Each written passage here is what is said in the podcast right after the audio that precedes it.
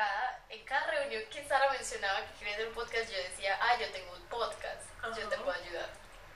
Pero Sara era como de, ay, sí, ah, bueno.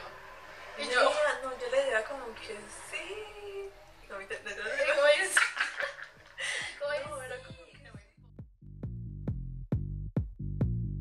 Hola compas, bienvenidos a un nuevo episodio de su podcast favorito, Chismoseando con la tía Pau. Eh, una pequeña aclaración antes de comenzar el episodio y es que el día que estábamos grabando junto a mi invitada, yo estaba terminando de recuperarme de una gripa, así que por favor ténganle paciencia a la pequeña Pau con su voz de agripada. No se burlen de ella si se le sale un gallo, si habla extraño, pero luchó, la luchó para poder terminar de grabar el, el episodio.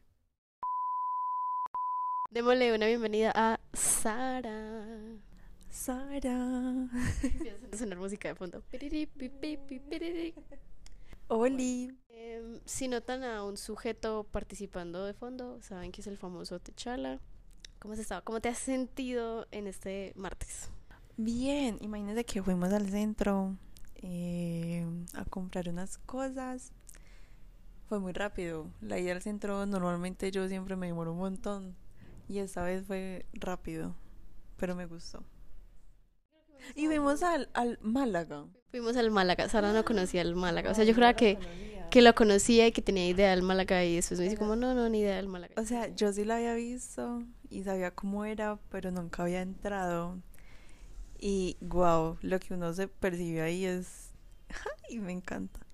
Y, y es muy curioso porque estamos... ¿Qué era lo que estábamos tomando en el Málaga? Estábamos tomando soda con limón y sal. En el Málaga. Eso es como un pecado porque realmente allá la gente va a tomar café. Pero, pero es que está haciendo demasiado calor. Entonces dijimos como no, ¿saben que Algo refrescante. Y ella nos dio esa opción y nos dio un tarrito de, de zumo de limón. Y también nos llevó la sal. Cosa que a Sara le Yo encanta. amo la sal. Es que yo no sé, yo siento que yo soy, o yo no, o sea, yo no puedo tener un punto medio, soy muy salada o soy muy dulce. Y ahorita te estaba diciendo eso, pero a mí me encanta. Sí. Y de hecho, hablando de, De dulces. dulce sal. Ah, no podemos mostrar marcas Y agua. y agua. Agua que previo a empezar a rodar, Tachala se estaba tomando porque él cree que el agua era para él. Y ya, ay, primera invitada que hace caso a lo que yo digo al final de los episodios, que tomen agüita. Marica, tomen agua, el agua es vida. ¿Se puede decir marica? ¿Se puede Sí, decir nada? lo que quieras. Ah, bueno.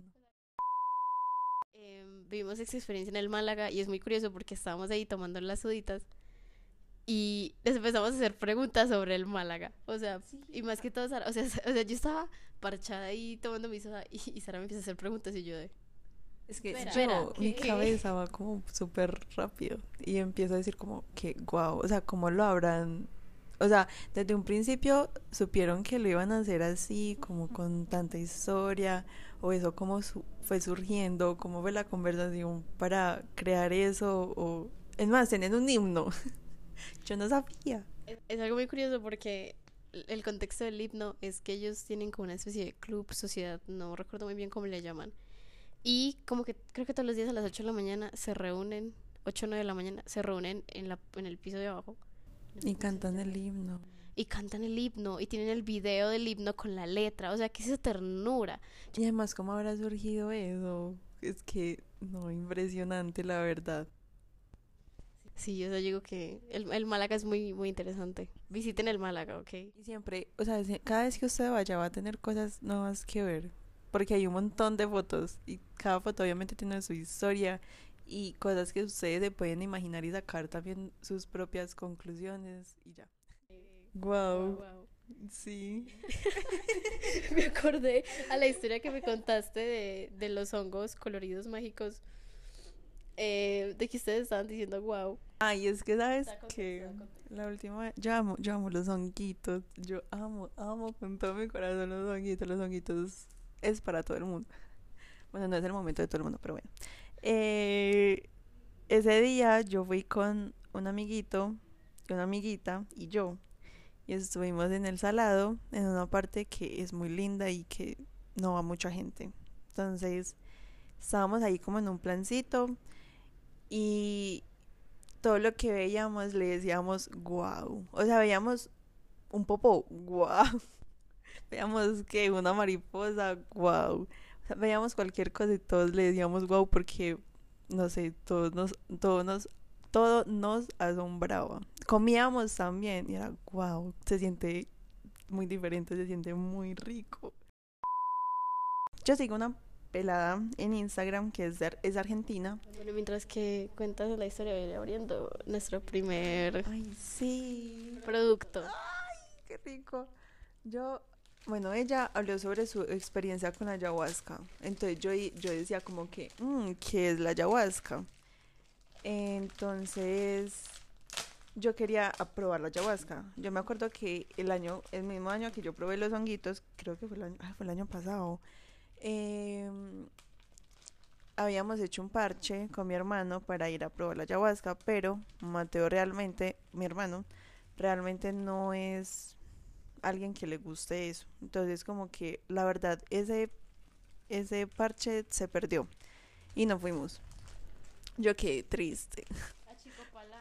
Sí, porque yo quería. Sí. Triste, achicopalada, con ganas. Entonces, como que al mes, mi Mateo me va diciendo como que, ay, Sara, vamos a probar los hongos. Yo los había, o sea, yo los, yo sabía que la gente los consumía, pero la verdad no sabía, no sabía qué hacía, la verdad no sabía nada sobre eso. Y yo, bueno, O sea, ¿cuál era tu, o sea, cuál fue como tu primer pensamiento cuando te dijeron vamos a probar hongos? que sí. Yo siempre, la verdad, yo siempre he sido muy abierta con las cosas. A mí me gusta probar para saber qué se siente. Me gusta mucho experimentar. Entonces, yo sabía muy poquito de los hongos, casi nada. Fue con una persona que le hacía terapia a él. Eh, le hacía terapia. Ella es como que angeóloga. Se hace llamar maga. Entonces, eh, ese día fuimos, nos hizo un ritual. eh, probamos también el mambe, ambil, rapé. Como una introducción a, a probar los honguitos. Nos dijo como que le pusiéramos un propósito. La verdad ese día fue muy lindo porque hicimos, o sea, en- antes de, lo, de probar los honguitos, hicimos como una ceremonia sobre un objeto que nosotros llevamos. Yo me llevé a mí misma. Fue muy curioso porque yo no sabía para qué era y yo me llevé. Entonces todos los objetos que llevamos los metimos como en una cajita, en una bolsita. Y precisamente mi foto le tocó a la maga y me dijo como que ella te está esperando para jugar. Entonces, nada, yo me, yo me puse a llorar. yo me puse a llorar. O no, un breve contexto. Sara creo que es igual de emocional que yo. Sí, nada, yo lloro mucho. Sí. Lloro por todo. Y no hay nada malo en llorar, por favor. Llorar es muy bueno. muy permítase sentir y la persona que le diga que no, que coma mierda. Es una pussy. Y ya lloren, es una bonita forma de drenar el dolor físico y mental. Mucho, mucho. Ustedes lloran y al otro día van a estar mejor. Mañana será bonito. Empieza a reproducirse el álbum. Bueno, luego de eso nos fue como nos dieron los, los honguitos y yo yo soy muy de significados. O entonces a mí me dieron el vasito y yo me fui para la parte del balcón mirando la naturaleza, diciéndole que permiso. eh, no tenía como un propósito claro, pero yo quería sanar como interior, como no sé, fue muy raro. Em, y ya los probé, me supieron deliciosos, yo los amo. Mm, en ese momento estaba pasando una situación con mi mamá y con mi papá, no más que todo con mi mamá, con mi hermano y yo. Entonces era muy raro porque yo me sentía viejita y yo era la que le hablaba a mi hermano. Yo, yo a mi hermano lo veía un, un chiquito. Yo sentía que mi hermano, yo sentía que yo tenía que proteger a mi hermano y yo sentía que le tenía que decir cosas a mi hermano. Entonces lo que yo le decía, como que, no sé, como que, ay, no sé, es que no sé cómo explicarlo, pero como que yo era la persona que tenía que hablarle a mi hermano. ¿Me hago entender? No sé si me hago entender. Sí. Em, O sea, como que el universo Te mando a ti para hablarle a tu hermano. Sí, ajá. Sí. Hubo un momento en que la maga me dijo como que yo no soy mucho de hablar o yo no soy mucho de expresarme porque yo no sé cómo expre- expresar las cosas que yo siento. Ella me decía que tenía que hablar, que expresara, que tenía que liberar esas cosas y yo llorando, llorando. Entonces, bueno, también hablé con árboles. Había un- es que fue muy raro porque, bueno, la maga llevó una, una amiga que también hace, hace parte de la magia y todo. Y ella me dijo, venga, que alguien quiere hablar con usted, pues contigo. Y me llevó pan del árbol. Y yo no sé, yo, es que no, es que no es como una conversación como que obviamente no le vas a hablar así y él te va a responder, sino como que tú sientes. O sea, yo lo tocaba y yo sentía todo, la- o sea, yo sentía todo. Y un árbol se siente bonito. O sea, Ah, sí. es un sentimiento agradable. Yo sentía que me abrazaban. Yo me, yo me acuerdo que yo me quedé sola. Yo me, yo me senté. Yo, yo veía todo gigante. Yo me sentía chiquita. Como esa, esa parte de Alicia en el País de las Maravillas. Yo me sentía muy chiquita y yo sentía que me abrazaba la montaña. Nah, otro, ay, uno va a ir a tierra a respirar. Es más, es que miren, tengo una teoría. Los hongos no te ponen a alucinar, sino que te ponen a ver las cosas realmente como son. Por, por ejemplo, los colores se ven más... O sea, por ejemplo, la última vez logré ver la energía. Pues todo es energía. Yo siento que todo es energía. Y pues nada, uno no lo puede percibir, pero hay cositas de energía en todo el... En todo O sea, como, como cuando uno percibe el aura de alguien. O sea, ves como ese color, como esa... Como ese movimiento. Sí, ajá. Ese día yo vi eso. Y yo siento, o sea, uno ve realmente las cosas como son, sino que te ponen a ver una perspectiva diferente. Eh, por ejemplo, en este momento, yo ese día lo vi. Yo vi la tierra respirar, pero yo en este momento, incluso sin estar con los hongos o estar, o sea, es normal, yo veo la tierra respirar y me puedo concentrar. Si, si me concentro, veo la tierra respirar. Entonces como que te abre la mente a ver más allá de no lo que tú ves, sino como que concéntrate y vas a ver cosas diferentes. Como en el Málaga. Total. Nada, concéntrense. Sí, o sea, ob- observen, observen. Guys, bueno. Hola amigos de YouTube. Regre- Regresamos de nuestro corte y ahora tenemos moritas. Todos los episodios son así, o sea, se extienden. Sí, mucho. siempre se extiende todo el mundo. O sea, no es preciso. Le echó un buff alucinógeno, fueron 14 minutos de presentación. Tú no te sientas mal si te extiende. Pues en nuestro semestre, en nuestra carrera, cada semestre hay que presentar pues el trabajo final. Y eso como que lo premian, pero pues eso no influye en la nota. Solo que hay gente muy competitiva. Y yo noté mucho como que fue heavy, o sea, no saben perder. Fue como extraño porque a mí, y es algo que creo que te lo contaba ese día, la danza me enseñó a perder, hasta de forma injusta. Porque tus profesores saben tu proceso, pero los jurados no. Los jurados solo están ahí para ver el producto final y ya. Te siento que no hay que tomársela como tan personal. En general, o sea, en cualquier tipo de competencia o premiación. O cosas en la vida, es como que... Así que, pues quiero saber tú qué opinas de aprender a aceptar y a perder. Wow. No, pues yo siento que en la vida hay que... O sea, la vida te va enseñando cosas. Te va enseñando de una manera delicada a perder. Ya tú miras si enseñas, pues si aprendes así o si no, te va enseñando de manera más dura. Pues como que todo es muy, repre- muy repetitivo hasta que tú aprendas.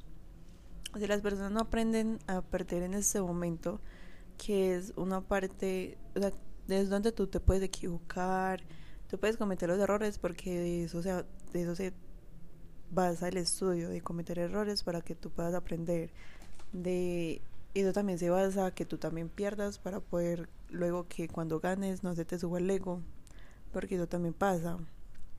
Entonces, es duro saber aprender, saber, bueno, aprender a perder, pero es súper necesario, porque cuando usted ya esté en un rango más rap, más acá, eh, o, o sea, si pierdes te va a dar más duro.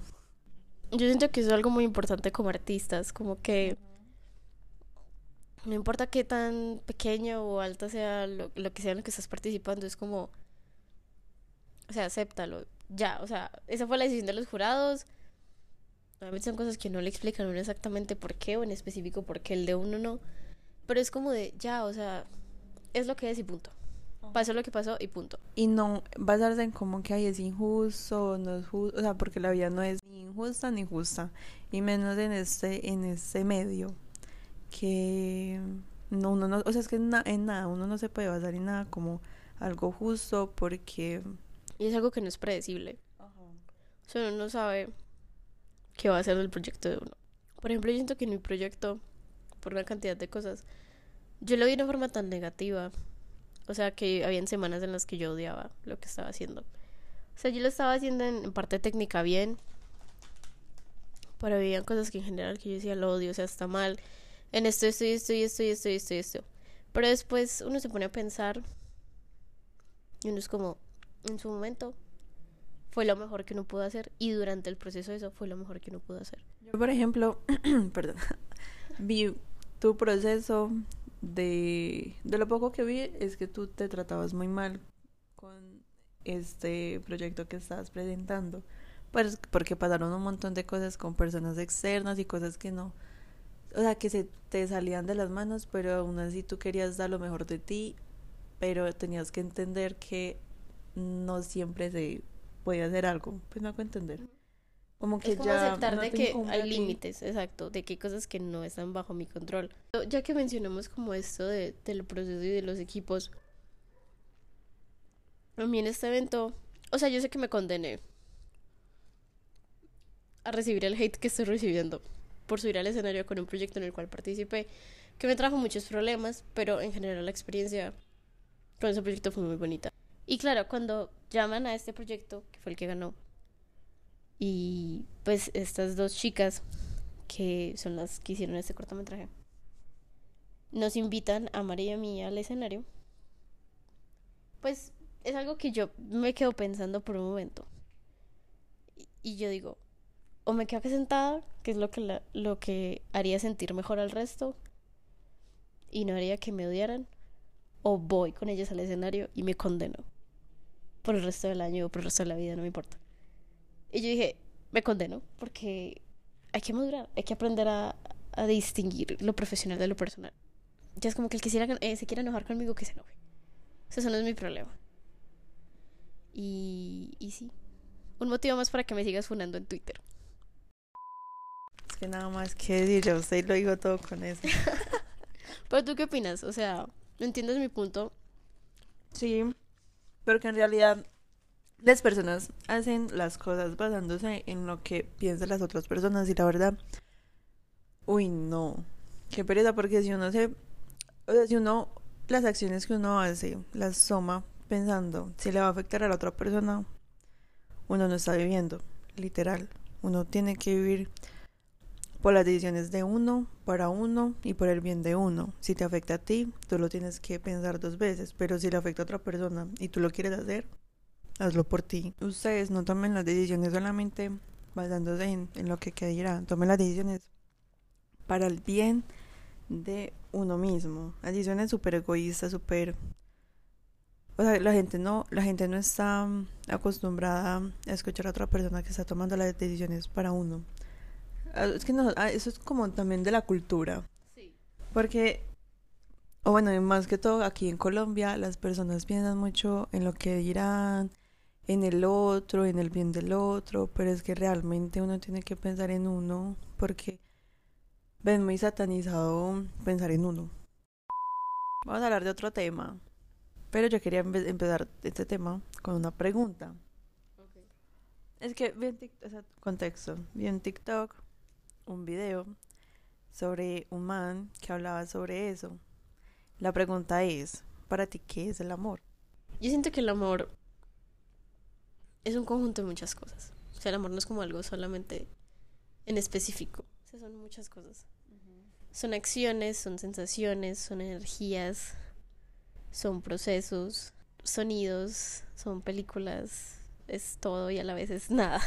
Bueno, pero entonces decía el man, es que nosotros pensamos que es el amor, pero cuando nos respondemos esa pregunta va más hacia lo que yo siento por el otro, no hacia lo que yo siento por mí. Entonces decía que el amor nace de uno mismo, porque tú te tienes que primero amar para poder amar. Entonces realmente uno se tiene que mirar cómo es, cómo, o sea, cómo te amas a ti para que luego te lo reflejes a otra persona. Sí, o sea, ver el valor propio para poder ver el valor de la otra persona. Y yo siento que al ser tantas cosas va mucho de la mano con lo que mencionas. O sea, es desde mi interior, desde quién soy, cómo es esa experiencia sonora, visual, energética, emocional.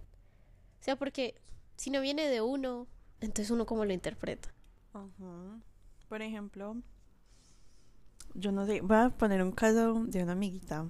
Eh, yo sé que si yo le pregunto a ella, ¿para ti qué es el amor? Ella va a decir como, no, ¿cómo me hace sentir tal? Ella, ella tiene novio. ¿Cómo me hace sentir? Oh, ¿se apagó? Dejamos de grabar. Corte. Pasa como mil horas, pero ustedes saben que en este podcast siempre pasa que la cámara se descarga y si la cámara se descarga hay que cortar. Y yo sigo comiendo. Seguimos. De hecho, fuimos a comer ahorita a un café que es increíble, que se llama Espiritual Me Café. prestaron un libro hermoso. ¿Cómo se llama el libro? Tú y el universo. No, usted y el universo. El universo y usted. Algo así. Eh, Vamos a retomar la historia que tú nos estabas contando. Por ejemplo, yo sé que yo sí, si yo le pregunto a ella, ¿para ti qué es el amor? Ella me va a decir lo que hace, o sea, lo que me hace sentir la otra persona. Pero el caso que quiero llegar con esa pregunta es que el amor es como tú te sientes, o sea, como tú estás, eh, como tú te cuidas, porque primero uno se tiene que amar a uno mismo, o sea, si tú te tratas mal, si tú tienes inseguridad, o sea, o sea, todo el mundo tiene inseguridades, pero si tú no trabajas en las inseguridades, realmente no sabes qué es el amor, o no sabes experimentar O sea, no el sabes amor amar. realmente. Porque si no te permites amarte, Ujú. ¿cómo vas a hacer Amar que a otro, otra amar a otra persona y ser amado por otra persona? No, y además si tú no te amas, tú vas a permitir un montón de cosas. Creyendo que eso es lo que mereces. Por ejemplo, ella permite maltrato psicológico. Ese man dice que, que literal...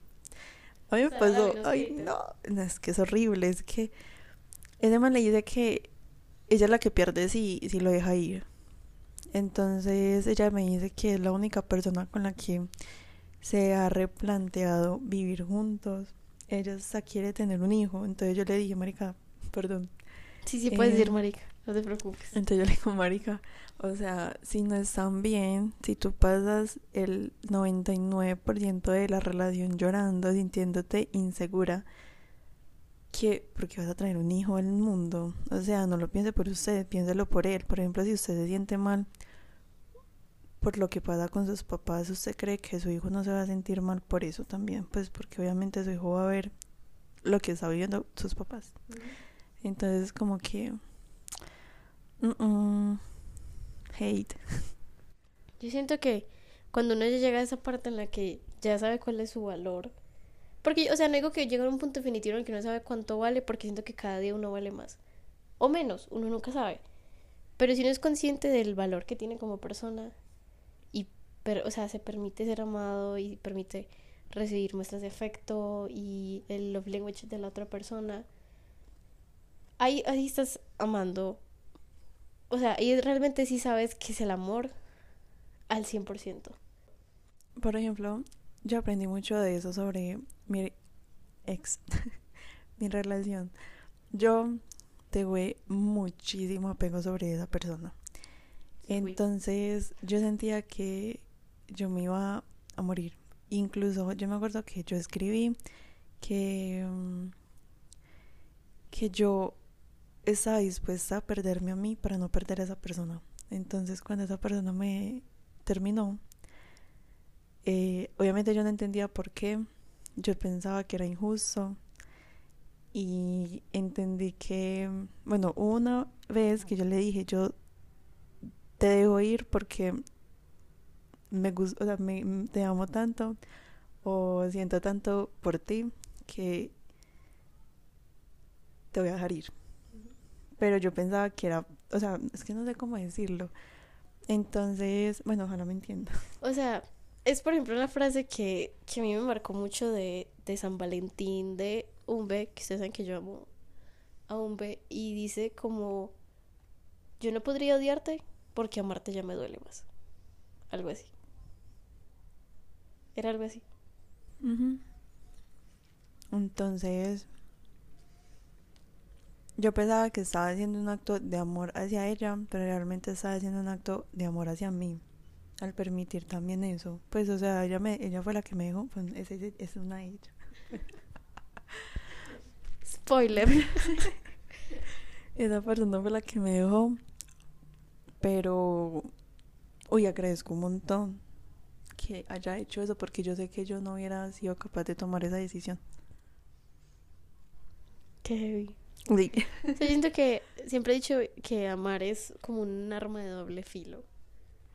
Porque al permitirte sentir tanto, es o es- algo muy bueno O algo muy malo. Aunque no es, o sea, es como que, O sea, puede ser neutral si hay comunicación. Pero es que no, o sea, yo no lo veamos como algo malo porque amar no es malo. No, o sea, amar no es malo, pero me refiero al daño que uno se hace. O sea, ni siquiera lo, lo que hace la otra persona, sino que lo que el daño que uno se hace. Es que cuando uno está en una relación o cuando uno entra en una relación, al fin y al cabo, si se terminan, va a doler. Sí o sí. Pues si se termina, va a generar algún sentimiento hacia uno y eso está bien porque eso nos demuestra que estamos vivos, que estamos en la tierra, o sea, como que nos aterriza. Como que no O sea, nos muestra que somos humanos. Sí, O sea, nos humaniza más sí, y nos vuelve más sensibles sí. en el buen sentido. Y eso está muy bien. Sí, o sea, nadie es perfecto. Y, Y es mejor ser perfectamente imperfecto a perfecto. Sí.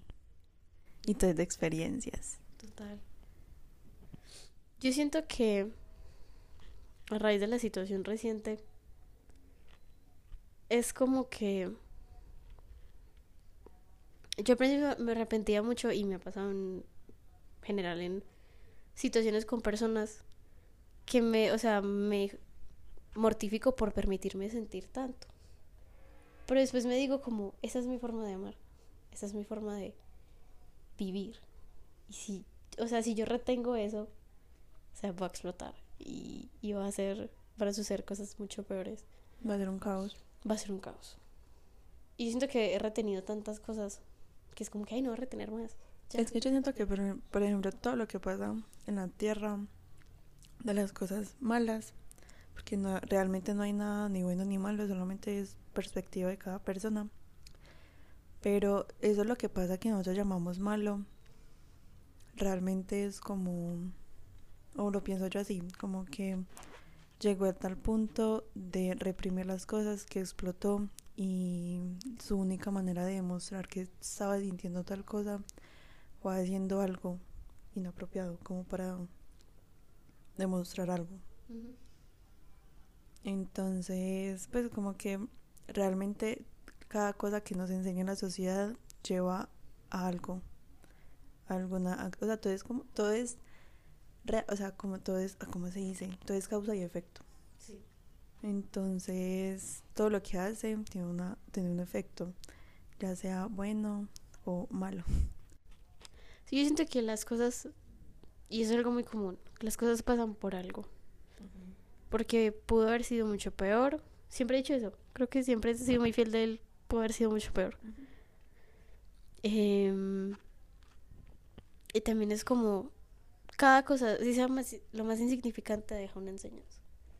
Y ya uno decide si lo quiere tomar como algo bueno o algo malo. Pero son cosas que le pasan a uno para aprender. Para aprender en un sentido sano. Porque hay cosas en la vida que uno tu- tuvo que aprender, por decirlo así, a las malas. Pero era porque uno se cegaba mucho de, de eso que el universo le estaba intentando enseñar a uno. Entonces, siento que ese pensamiento a mí me ayuda a llevar las cosas con mucha más calma. Porque de hecho mi forma de llevar un- cierta parte del duelo en algo es burlándome al respecto.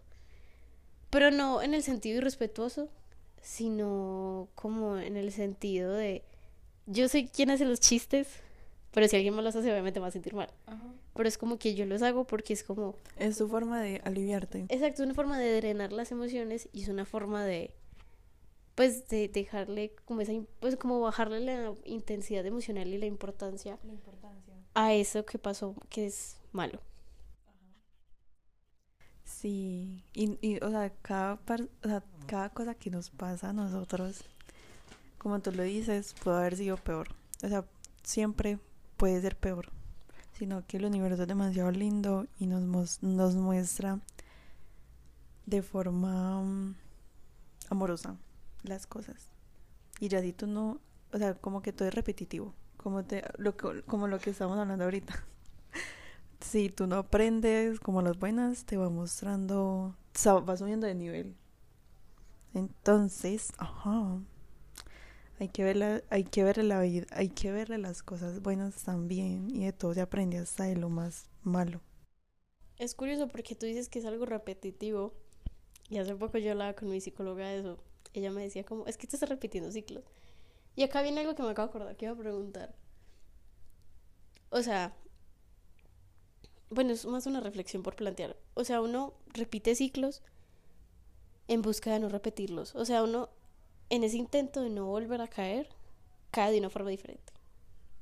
La pregunta aquí es, ajá, la pregunta aquí es cómo no caer, o sea, cómo evitar caer en eso. Oye, es muy, yo no sé. Yo tampoco. Pero es que Llevo casi un mes cuestionándome eso. yo también me lo he preguntado.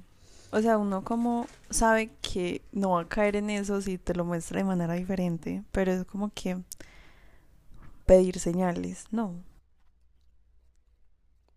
Siento que es como parte y parte. Es como que el universo te apoye, pero quien hace todo el proceso eres tú. Porque es que eso es algo que depende de uno, no depende de un ente superior. O sea, el ente está ahí para apoyarte y guiarte. Pero siento que no es como que exactamente te van a dar la respuesta, porque yo siempre he pues vivido como que la comunicación con los guías espirituales, por más cercana que sea, no es precisa. Y es que precisamente no es precisa porque, gracias, porque la idea es que las cosas no estén fácil, sino que realmente uno tenga un avance como persona. Aunque yo siento que puede que uno piense que es repetitivo, pero también es como una prueba para ver si tú has aprendido también. Exacto. Como si de esa mala experiencia Ya aprendiste. Ya la aprendiste. tomas o, o la alejas, ¿me hago entender? Ujú. Yo siento que uno mismo se da tres careros. O sea, no es como que la vida realmente te dé tres careros, sino que uno mismo lo hace. Todo es acción y reacción. Pues sí. Y hay muchas cosas malas que uno dice, ah, es que la vida me odia, es que la vida me va mal, pero no, es como que uno mismo es el que atrae esas cosas. Y uno No, mismo es el responsable de, esos, de esas situaciones. No, además, realmente todo lo que uno dice lo atrae. Entonces, si uno piensa como que, ay, no, la vida me odia, tal cosa, eso es lo que te va a dar la vida, porque tú piensas eso de la vida. Por ejemplo, hay gente que dice, ay, no, yo tengo demasiada buena suerte, cosas así, pero es porque ellos tienen la certeza de que es así. Entonces, la vida te da eso, pues porque tú lo piensas. Entonces, lo que tú piensas lo atraes, ya sea buena o mala. Ley de atracción, mi gente. Ley de atracción. Obviamente tampoco es como tener, o sea, como incitar a las personas a un positivismo. No. Gato. Venga, venga. Gato. No. Se enoja. No es como incitar a la gente a, a tener un positivismo fake de, de que si pasó una situación negativa en su vida, sea como que se esfuercen a, a verle el lado bueno, porque obviamente cuando a uno le pasan cosas malas, lo primero que, que piensa es en muchas cosas negativas. Y eso está bien. Y eso está bien, porque eso es parte de sentir y de vivir y de experimentar y de aprender. Entonces es como, no es que tengan positivismo fake, pero cuando ustedes se, se sientan bien y, o sea, hayan sanado estén sanando cosas con ustedes, o sea, sean positivos con su vida. Y eso puede escuchar muy egoísta, pero yo siento que, que hay muchas cosas que dependen de uno y solamente de uno. O sea, la gente está ahí para apoyarte, pero hay muchas cosas que dependen solamente de uno. Sí, por ejemplo, yo pienso que eh, obviamente dejarse sentir, aceptar, porque uno muchas veces no acepta lo que está sintiendo y ver más allá de, de como por qué esa situación me hace sentir así o porque es Y o, X persona me, me hizo sentir así o yo porque permito que eso me haga sentir así o que tengo que ap- aprender también de eso.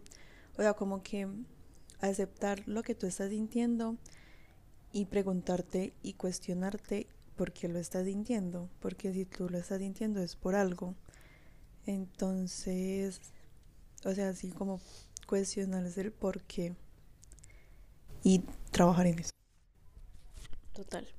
Por eso otra cosa, o sea, es muy bueno que uno sea consciente de que, se está fallando uno misma, por decirlo así. Em, pero no sirve de nada si no trabajas en ello. No sirve nada si tú no exploras cómo te sientes, si tú no intentas. Y no es como hacer un cambio por otra persona, sino por uno mismo. Porque así sea algo de pareja o de amistad, se ve reflejado en muchos aspectos y muchas relaciones de nuestras vidas. Entonces es más como una invitación a, a eso, entre todo lo que hemos hablado. Como de, hagan las cosas por ustedes, no las hagan por, por alguien más o poder mostrarle a otra persona algo.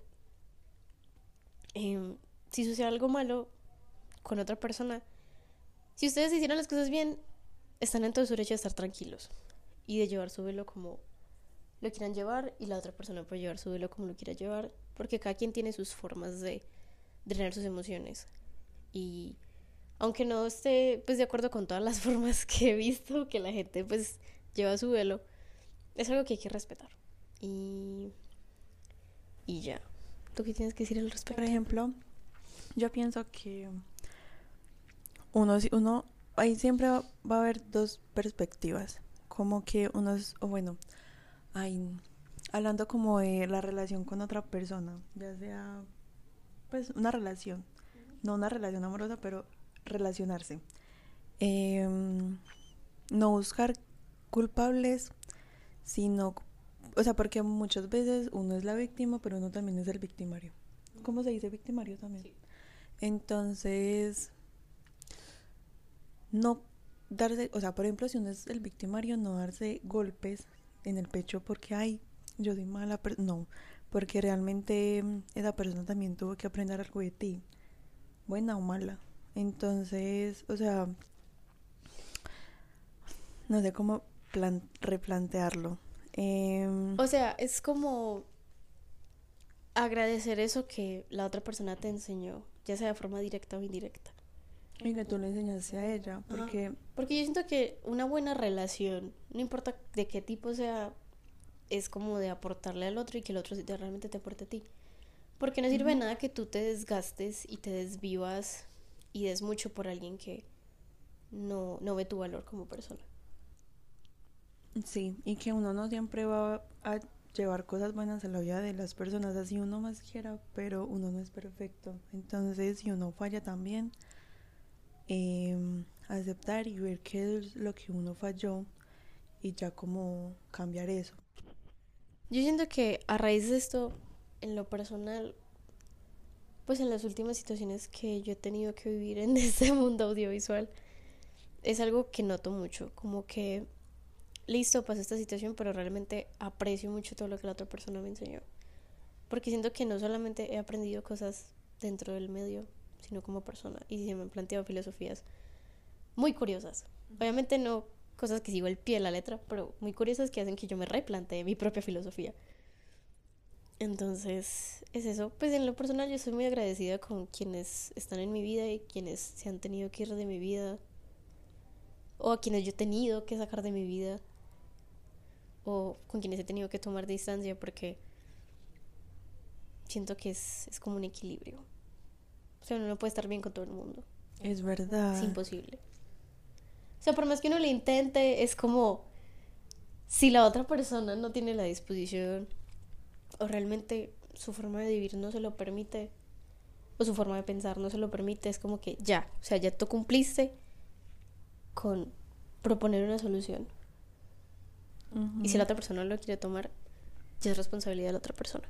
Y también si ustedes en algún momento también quieren sacar a alguien de su vida, pues porque, no sé, a mí me pasó hace poquito que yo, ah, sobre la amiguita que tenía el novio que conté, ella era como mi mejor amiguita, pero de cierto tiempo para acá yo sentía que la energía ahí, de la energía de ella y la mía no iban. Eh, ¿Por qué? Porque ella estaba avanzando y ella no quería seguir avanzando, sino que se quería quedar ahí con ese man. Entonces, yo soy, yo soy muy sensible hacia las energías. Sí eres. Yo siento mucho. Hijo de pucha. Dígalo, Hola, tal igual yo puedo editar. Hijo de puta. Em, entonces, cada vez que yo, o sea, cada vez que yo iba donde ella o, o hablaba con ella o estábamos juntas, yo quedaba bajoneada. Y yo hablaba un montón de cosas con ella, yo la trataba de ayudar, pero uno no puede ayudar a alguien si no se quiere ayudar a sí mismo. Entonces, por más que usted quiera arreglar el mundo, lo puede hacer y lo puede intentar, pero si una persona no te quiere ayudar a sí misma, uno no lo puede como obligar a, porque las personas cuando mejoren, lo hacen es porque ellas quieren. Y porque lo están haciendo por ellas, no para otra persona ni para, pues, como comprobar nada. Entonces, una manera de ayudarme a mí misma fue también salir de esa amistad. Y ya. Yo siento que yo tuve algo similar, pero con cierto grupo de personas. Como que solo estaba ahí, como, como un complemento, como un equilibrio de géneros. Y, y realmente son gente que yo en su momento tenía mucho aprecio y les tenía mucho cariño, pero ahora los veo y es como... O sea, son el claro ejemplo de cómo no llevar una amistad a pesar de la distancia. Porque es como de, obviamente cada uno tiene su vida y tiene sus personas y obviamente es más cercano a otro tipo de persona, otro tipo de gente por el estudio, el trabajo, lo que sea. Pero es como el respeto y el trato a ese amigo o a esa amiga en mi caso no debe cambiar. O sea, es como que hay tanto tiempo de amistad que no debería ser así, independientemente de la distancia que se tenga. Entonces es como, si esa gente no ve tu valor, chao.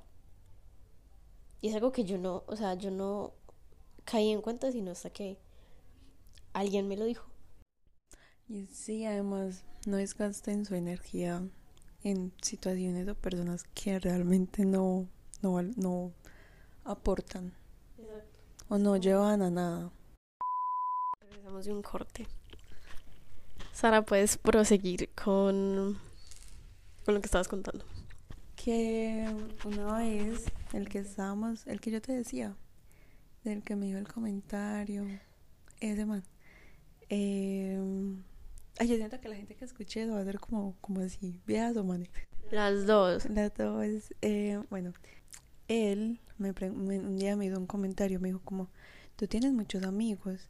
Entonces yo me puse a pensar y realmente me siento orgullosa de que yo sea así. Pues por ejemplo yo me esfuerzo mucho en tener amistades que yo sé que me van a ayudar y que yo les puedo también aportar. Entonces como que la invitación también es como que mm, traten de hacer amistades que ustedes sepan que si las llama a ustedes a las 3 de la mañana van a estar ahí también ustedes para ellas. Entonces, como que realmente hacer amistades. Entonces, Paula, vas a ser mi amiga porque no vas a contestar porque estás dormida. No mentiras. Yo Pues, me pero- despierto, yo me despierto. Pero, o sea, como que sí, hagan amistades que sí valgan la pena y que sí te llenen. Qué, qué bonito episodio. Se hablaron tantas cosas que son muy ciertas de las cuales yo no he escuchado a nadie hablar antes. ¿No? No, yo no. Pues en un episodio un podcast o en los podcasts que yo he escuchado nunca.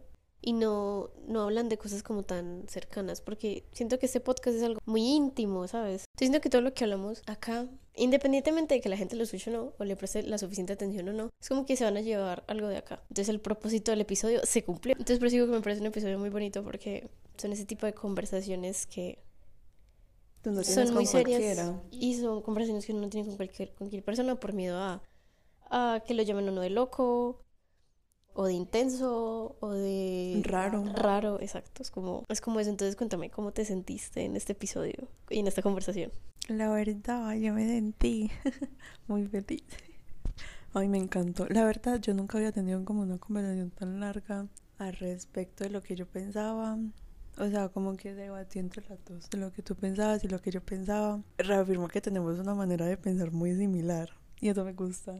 Es que, es que si ustedes nos, o sea, si ustedes nos conocían, si ustedes hubieran vivido el proceso, como que hablamos un día y el otro día me estaban invitando y yo Ya éramos besties prácticamente. Literal, yo ya me sabía como toda la vida de ella. Ella me veía en la y como chismecito y yo, ajá, vamos a sentarnos. Y es muy lindo. Es que es muy lindo y es muy, ¿cómo se dice? Enriquecedor llegar a um, tener esos vínculos. Y ya. ¿Qué consejo quieres darle a los oyentes y espectadores? Que se amen, eh, que sientan, que sentir no es malo. Extrañar tampoco es malo. No, simplemente hace, del, se hace parte del sentir. Hidrátense que es muy importante. Tomen sol. Ay, honguense. Recuerden que este episodio está disponible en Spotify, en Anchor, en Apple Podcast y la entrevista en vivo está disponible en mi canal de YouTube. Y cuéntanos cómo sales en Instagram. En Instagram es algo de la casa 222. Mi número favorito del 2. Y, y ya, amor y brillitos para todos ustedes. Y nos vemos en un próximo episodio. Bye bye. Bye.